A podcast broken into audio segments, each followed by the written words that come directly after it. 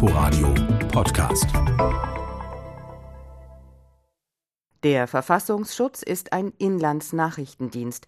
Seine Mitarbeiter sollen frühzeitig erkennen, ob jemand gegen die freiheitlich-demokratische Grundordnung arbeitet, politisch und oder gewalttätig.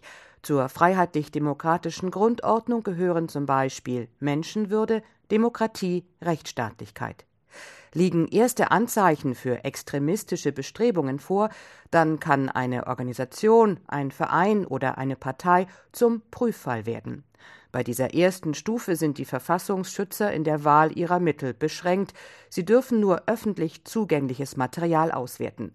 Anders ist es, wenn die nächste Stufe gilt, der Verdachtsfall. Da ist sehr viel mehr erlaubt, wenn auch nur mit richterlicher Genehmigung.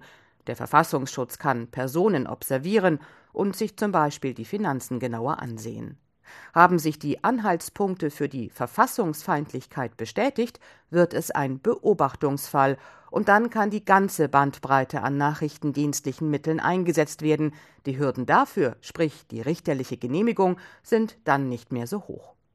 Der jüngste Verfassungsschutzbericht listet Beobachtungsziele aus den verschiedensten Bereichen auf, die NPD und die Reichsbürger etwa aus dem rechten Spektrum, die identitäre Bewegung gilt als Verdachtsfall. Im Bereich Linksextremismus stehen unter anderem die Parteien DKP und MLPD unter Beobachtung. Auch die kurdische Arbeiterpartei PKK wird beobachtet, das islamistische Terrornetzwerk IS und Scientology.